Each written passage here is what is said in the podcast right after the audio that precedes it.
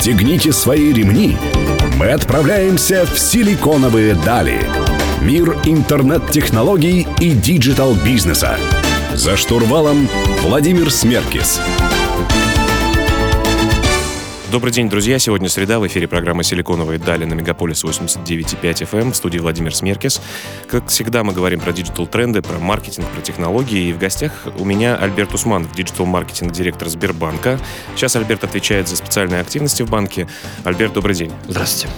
Альберт, э, достаточно большое количество времени проработали в социальной сети ВКонтакте, после чего устроились в Сбербанк. Э, на самом деле хотелось бы узнать о том, насколько большая разница между такими организациями. Казалось бы, банк, который самый большой в стране и в СНГ, да и, наверное, подбирается к вершинам в Европе, э, большая организация, наверняка бюрократическая. С какими сложностями столкнулись, в чем разница? Вообще практически нет никакой разницы с точки зрения маркетолога. Организации плюс-минус одинаковые, там, за редкими исключениями, что Сбербанк, например, более системен с точки зрения IT, и ты вынужден прорабатывать проекты более комплексно перед тем, как ты начнешь их реализовывать. То же самое относится к рекламным активностям. Вконтакте ты все-таки мог некоторые вещи сделать буквально ночью за коленки и запустить на федеральный масштаб.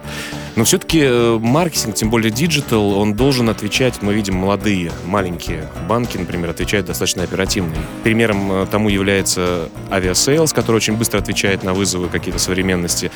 В Сбербанке это тяжелее дается? Нет, на самом деле это достаточно просто делается. Здесь главное определять какой-то здравый смысл.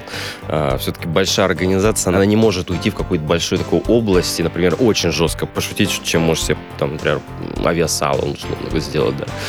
Вот. Мы здесь вынуждены перед запуском каких-то подобных активностей или рекламных кампаний рассматривать разные сегменты. Да? Это, ну, это, большая, это проблема больших организаций. Ты вынужден посмотреть, не затронет ли это сегмент А, сегмент Б, сегмент С, и как сделать проект, которым была идея там, изначально очень хорошая, там, не выхлещенная, не скучная, не какой-то там такой рафинированный. Хорошо. А как у вас банки относятся все-таки к бюрократии, которая существует? Э, насколько... Слушай, я бы не сказал, что в Сбербанке есть бюрократия. А, она есть местами, есть какие-то вещи странные, которые ты должен сделать, но они постепенно начинают пропадать, особенно с переходом на agile. А, такой прям вот, вот прям бюрократия, бюрократия, которую мы рисуем все в головах из серии там Петр Михайлович, занесите бумажку, а теперь к Антонине Анатольевне еще зарезируйте, а теперь давайте по всем 26 этажам подписывайте у 28 начальников. Такого нет на самом деле в Сбербанке. Альберт, расскажи, а как ты устроился в банк, собственно говоря, как это все происходило? Это была очень смешная история. Мне, мне, мне позвонили и сказали, Альберт, приди к нам, пожалуйста, нам нужен консалт, нам нужно посмотреть, как оно сейчас живет. Сбербанке там поменялся на тот момент вице-президент, ему было интересно узнать сомнения со стороны. Ну, это вот так получилось, что консалт перерос, собственно, в приглашение на работу. И не зря, на самом деле. Когда я пришел, у нас не было, в Сбербанке не было как такового выделенного некого подразделения или людей, которые отвечали за цифровой маркетинг. Был классический маркетинг, он, соответственно, занимался классическим маркетингом. А... В классическом что ты имеешь в виду? Классический маркетинг, это вы, значит, нам вот давайте мы закупим телевидение, радио, наружку, а вот интернета еще не хватает, давайте интернет закупим. И что-то в соцсетях там, да? да. Медийки. Медийки чуть-чуть возьмите там, пожалуйста, или не чуть-чуть. И вот что-то вот как-то вот, а, вот денежка осталась, давайте спецпроект сделаем. Вот как-то э, вот так было, да, все разрозненно, и ты, получается, твоя задача структурировать это все э, и получить какие-то метрики эффективные для бизнеса, так? И да, и нет. С одной стороны, когда я только пришел, первая, первая задача была как-то объединить коллектив. Ну, то есть, по сути дела, там мы новых не брали людей очень долгое время. Мы объединяли текущих людей в какие-то уже существующие, в новые стримы, называли это digital маркетинг. И, соответственно, фокусировали на них работу, исключительно связанную с цифровым маркетингом, интернетом или какими-то ключевыми моментами в нем. Но на самом деле, если так сейчас посмотреть на два года вперед, то это достаточно хорошая инвестиция была внутри Сбербанка, потому что, с одной стороны, мы смогли сильно оптимизировать наши инвестиции в маркетинг, у нас сейвинги порядка 50% получились. С другой стороны, мы резко повысили эффективность по цифровым медиа. Ну, то есть, если раньше мы, условно, там смотрели по ряду проектов, ой, у нас тут 10 миллионов охвата, то сейчас мы смотрим из серии, ой, у нас здесь 10 тысяч клиентов новых пришло. И это здорово. Ну, так и должен работать digital-маркетинг, я думаю. Давай в следующем блоке поговорим подробнее о том, что такое современный digital-маркетинг. Напоминаю, друзья, у меня в гостях Альберт Усманов, вы слушаете «Силиконовые дали». Мы вернемся через несколько минут.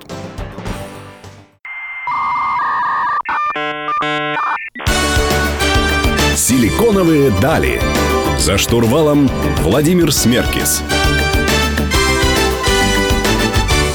Друзья, вы продолжаете слушать программу «Силиконовые дали» на Мегаполис 89.5 FM. В студии по-прежнему Владимир Смеркис. И у меня в гостях Альберт Усманов, digital-маркетинг-директор Сбербанка. Альберт, понятно, что любой маркетинг, любая, любой канал не существует без аудитории. Вот про digital а, аудиторию России, например. Ты можешь рассказать подробнее, что она из себя сегодня представляет, какие тренды существуют? Ну, давай пробежимся по очень сухим фактам. Давай вообще возьмем, кто у нас в интернете среди населения. Если мы выйдем на остановку и хапнем 7 человек из 10, то 7 у них окажется у нас в интернете. Или, грубо говоря, 80. Так или иначе, да? Так или иначе, да. Интернет растет сейчас в целом в стране медленно, 2% в год. Но если мы рассмотрим по источникам, что лучше растет, а что хуже, мы увидим, что mobile просто колоссальный рост показывает. Именно смартфон, по смартфонам у нас за год 16% новых пользователей в сети. При этом всем 2017 а, год в целом, он год мобильного интернета. Если раньше мы говорили, что mobile должен стать неким первым экраном, то в 2017 году это наконец свершилось. Но 2017 год просто продолжит этот тренд. И, грубо говоря, у нас, если мы возьмем два канала, естественно, без пересечения, то 70% миллионов у нас в течение месяца сидит э, в мобильных устройствах и только 64% миллионов в десктопе. Ну что это означает э, для рекламщиков? Это значит, что с телека люди уходят, из газет, откуда они переходят в Э, мобильное потребление интернета? Они переходят в первую очередь с десктопа, потому что, ну, как бы не всем нам нужно, да, яркий Жене не нужно сидеть за десктопом каждый день, рисовать в автокаде, сидеть в Excel. Их гораздо удобнее сидеть на мобайле. А с другой стороны, я бы не сказал, что интернет резко так отдирает от телека аудиторию. С другой стороны, он может отнимать внимание потребителям на каких-то блоках. Например, на рекламе. Мы смотрим рекламу, если верить Нильсону, то 60% а, потребителей в целом там по планете и около там 60 в категории 12-35 по данным Video International в России, они начинают переключаться на так называемый второй экран. То есть не смотрят рекламу, а начинают копошиться в своих смартфонах. Ну, я лично делаю так же. Как ты смотришь на такие скрещенные проекты, когда ты смотришь рекламу, например, и что-то тебя просят сделать в твоем мобильном устройстве? Насколько это более эффективно э, для рекламодателя? Слушай, я в них абсолютно не верю. Есть очень много моделей, как это делается. Самая вот тупая модель, а давайте мы поставим вам приложение второй экран, и во время рекламы будете смотреть смешные мемы, картинки, рекламки или еще чего-нибудь. Для рекламщика самая выгодная история, как мне кажется сейчас, это все-таки инвестировать деньги в second screen, рекламную технологию, при которой вы можете дублировать рекламу на телеке и, например, в социальной сети. Понятно. 7-8 э, декабря на Красном Октябре пройдет фестиваль Red Apple. Я предлагаю в следующем блоке поговорить э, именно об этом фестивале. Друзья, напоминаю, у меня в гостях Альберт Усманов. Вы слушаете «Силиконовые дали». Мы вернемся к вам через несколько минут. Оставайтесь с нами.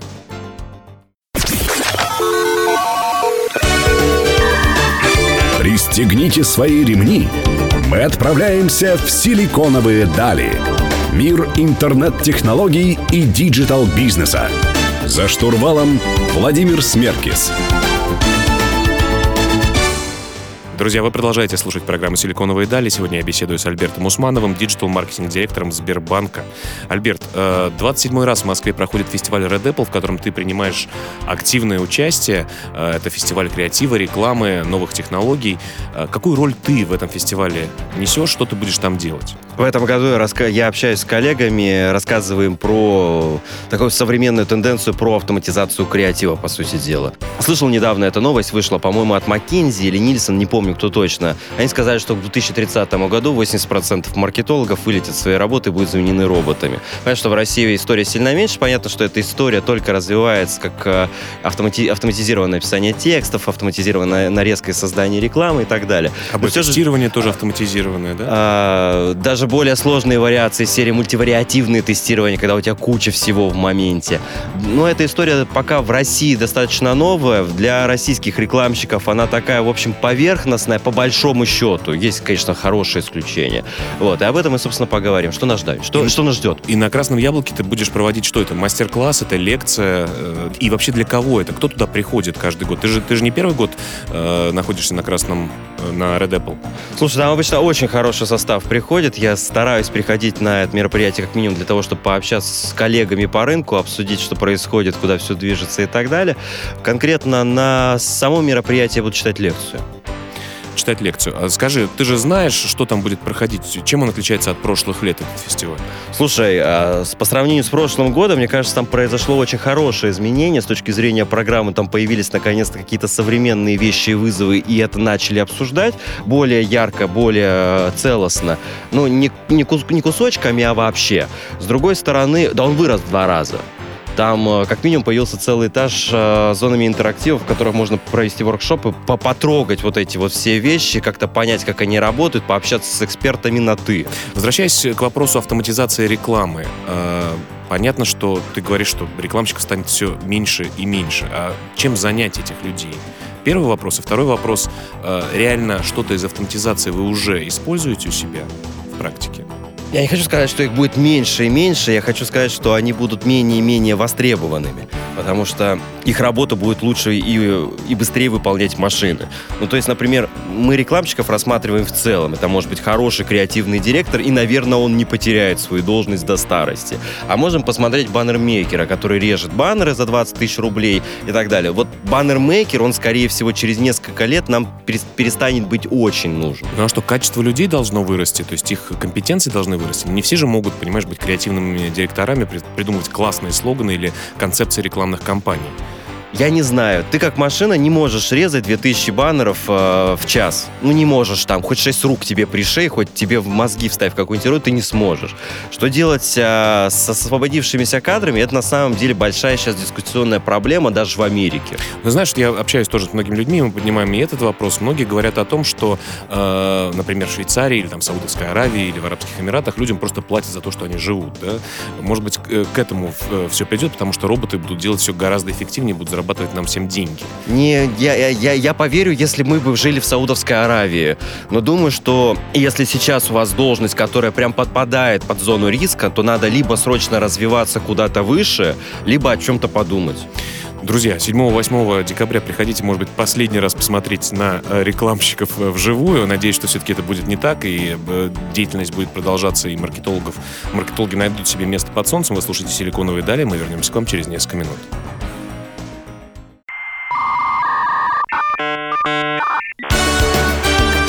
«Силиконовые дали». За штурвалом Владимир Смеркис. Друзья, вы продолжаете слушать программу «Силиконовые дали» на Мегаполис 89,5 FM. В студии по-прежнему Владимир Смеркис. У меня в гостях, напоминаю, digital-маркетинг-директор Сбербанка Альберт Усманов. Альберт, скажи, пожалуйста, насколько хорошо и правильно э, ездить на хайповых, на темах, э, которые сейчас на слуху у всех?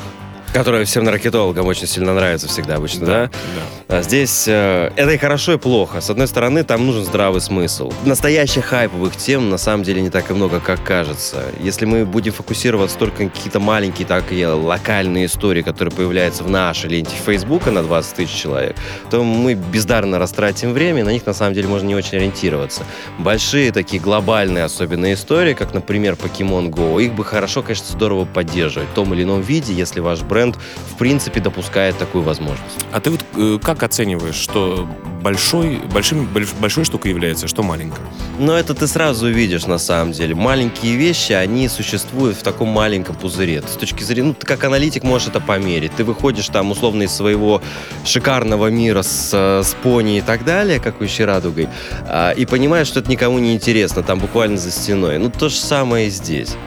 Хорошо, ну вообще креатив, да, вопрос креатива. Как, как его рождать? Как понимать, какой креатив будет работать э, на ту аудиторию, которую ты таргетируешь, или не будет? Кто эти люди-креативщики, которые это все придумывают? На самом деле? Ну, это как посмотреть на роль креатива. Под, под креативом понимается совершенно разные вещи сейчас.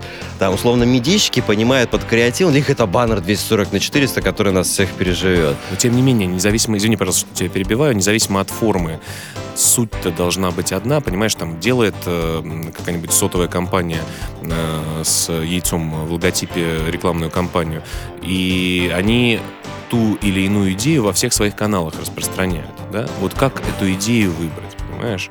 Что мы будем показывать, что за имидж будет, да? Э, что за люди будут, что за слоганы будут, понимаешь? Вот э, как, как это рождается изнутри, ты знаешь, да? То есть, понятно, Слушай, на... это, мне кажется, тема отдельной передачи, причем, знаешь, такого монолога на радио, в котором целый час лект, лектор говорит и говорит, его никак нельзя заткнуть. А, как это рождается? Это очень долгий, сложный процесс поиска смыслов, цели, формы исследования потребителя, аудитории, вызовов и так далее. То есть, это, кажется, такие банальными словами, за них скрывается колоссальная работа, если говоришь о яйцах, например, красных. Вот. Если ты говоришь о баннерах, то там примерно то же самое, но сильно облегченно. У тебя есть продукт, на валенки, например. Ты ищешь потребителя на этого валенки. И дальше у тебя появляется вариация, как ты можешь продавать. Ты можешь по-тупому просто сесть, и секретарша Галя придумает тебе креатив. Чем тебе не креатив? Можешь поступить по-умному. Например, там э, нафантазировать, исходя из инсайдов по потребителю и прочих там reason to believe, э, кучу различных историй о том, как ты будешь продавать. Это же не просто так, что вы думаете, там есть правила, нормы. И тупо запустить и проверить, что из этого лучше. Ну скажи, многие люди, которые немножко далеки от маркетинга, считают, что э, ценность креативных агентств, вообще э, медиапланинговых агентств э, достаточно преувеличена, условно говоря. Ну, то есть простая, как, знаешь, многие сидят в интернетах и обсуждают, что вот Лебедев сделал какой-то логотип там за 10 миллионов рублей. Это очень дорого. Чего там нарисовать? Как бы мой дизайнер это смог сделать за полчаса. Э, ты как к этому относишься? Можно ли платить большие деньги за идеи? Если вы ИП Рогозов, а, наверное, ну и вы не очень достаточно, вам не нужно везде светиться и строить бренд, вы Парагозов, вас и так все знают на районе. Наверное, вам логотип за 10 миллионов рублей рисовать не стоит. Ну, это как бы странная инвестиция, да, зачем, что он вам даст. Если вы многомиллиардная компания или город или еще чего-нибудь, вам будет стыдно, если дизайнер Петя нарисует вас дизайн. Не потому что дизайнер Петя плох, а потому что он тоже не рисуется так, что человек сел, вот Photoshop, давай рисуй. Он тоже там проходит исследования, там тоже нужно, соответственно, искать форму, ее нужно тестировать, нужно подбирать... Ну, это, это работа не одного специалиста. Продолжим в следующем блоке говорить про креатив. Напомню, друзья, у меня в гостях Альберт Усманов, digital-маркетинг-директор Сбербанка. Я Владимир Смеркис. Увижусь, услышусь с вами через несколько минут.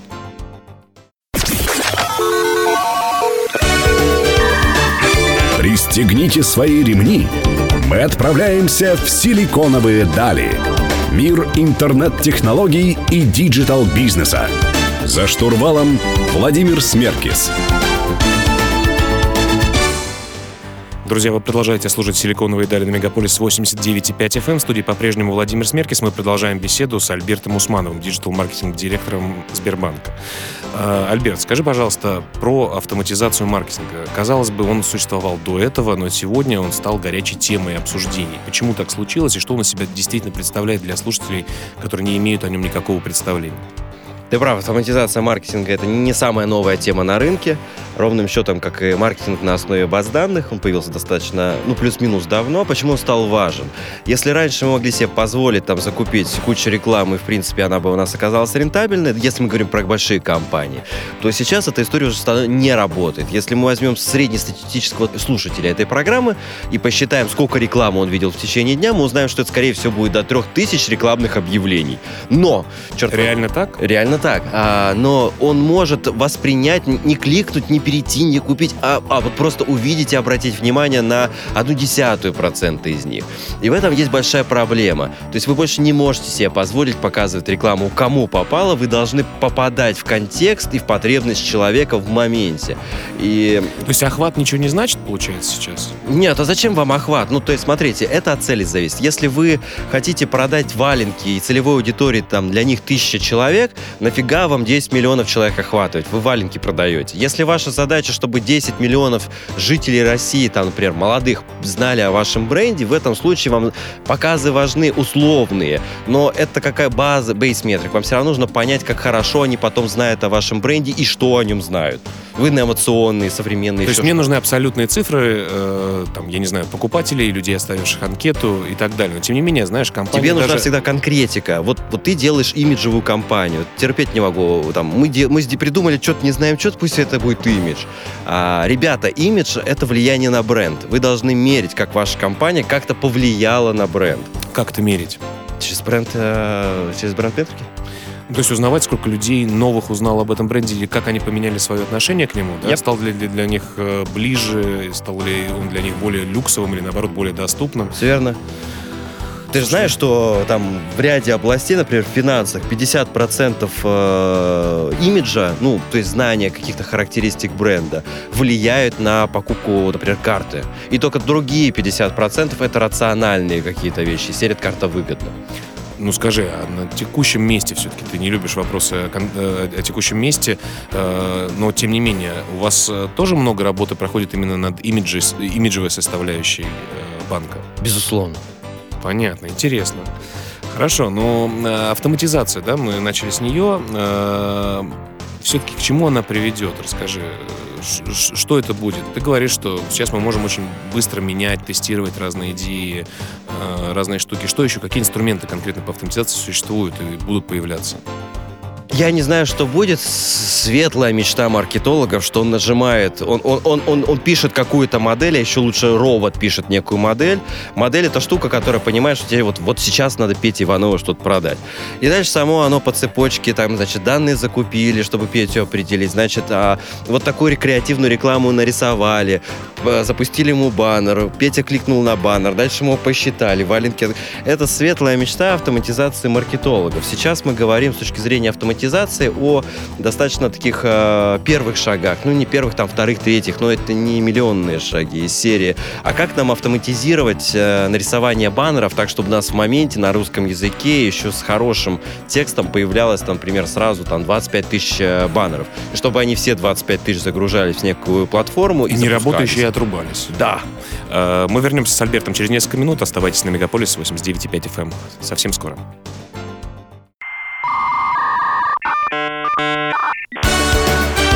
Силиконовые дали. За штурвалом Владимир Смеркис. Друзья, завершающий блок программы «Силиконовые дали» на Мегаполис 89.5 FM в студии Владимир Смеркис. Сегодня я беседую с Альбертом Усмановым, диджитал-маркетинг-директором Сбербанка.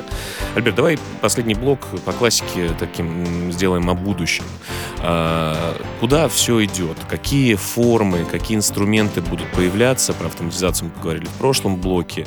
Условно говоря, появляется одежда, которая может окрашиваться в какие-то цвета, появляются все носимые гаджеты, на которых, наверное, как-то тоже можно взаимодействовать на пользователя.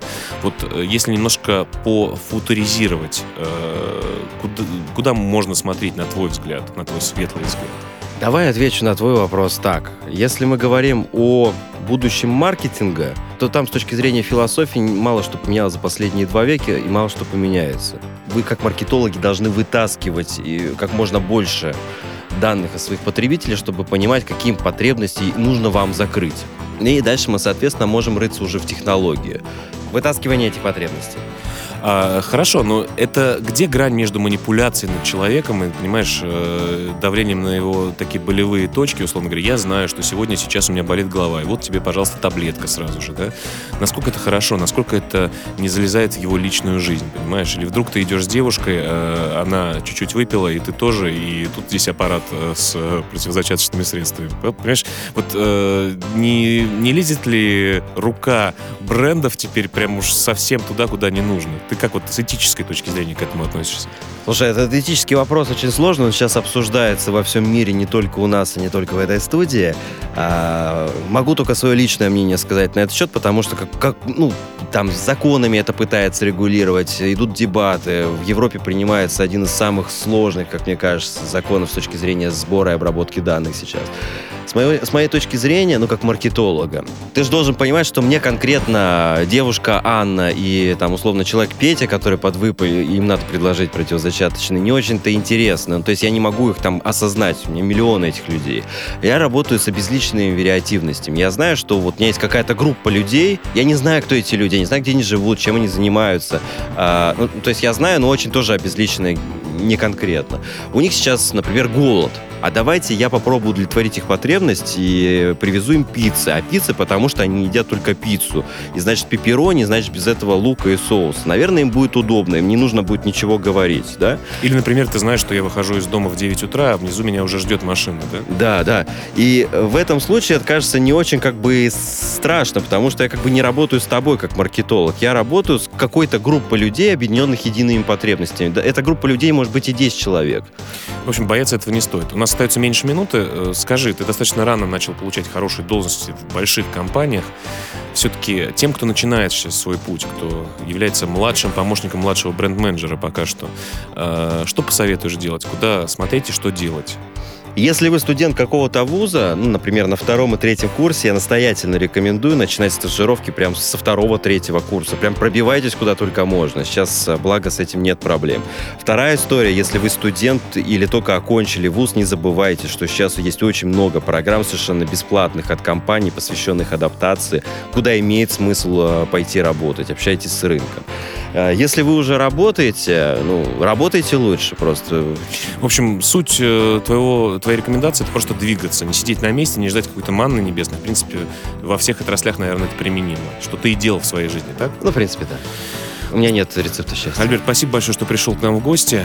Спасибо вам. Э, друзья, читайте текстовую версию интервью программы «Силиконовая даль» у нашего партнера издания о бизнесе и технологиях «Русбейс», адрес интернете rb.ru. Каждую среду в 15.00 мы говорим с интересными спикерами у нас в программе. Меня зовут Владимир Смеркис. Вернемся к вам через неделю. Всем пока.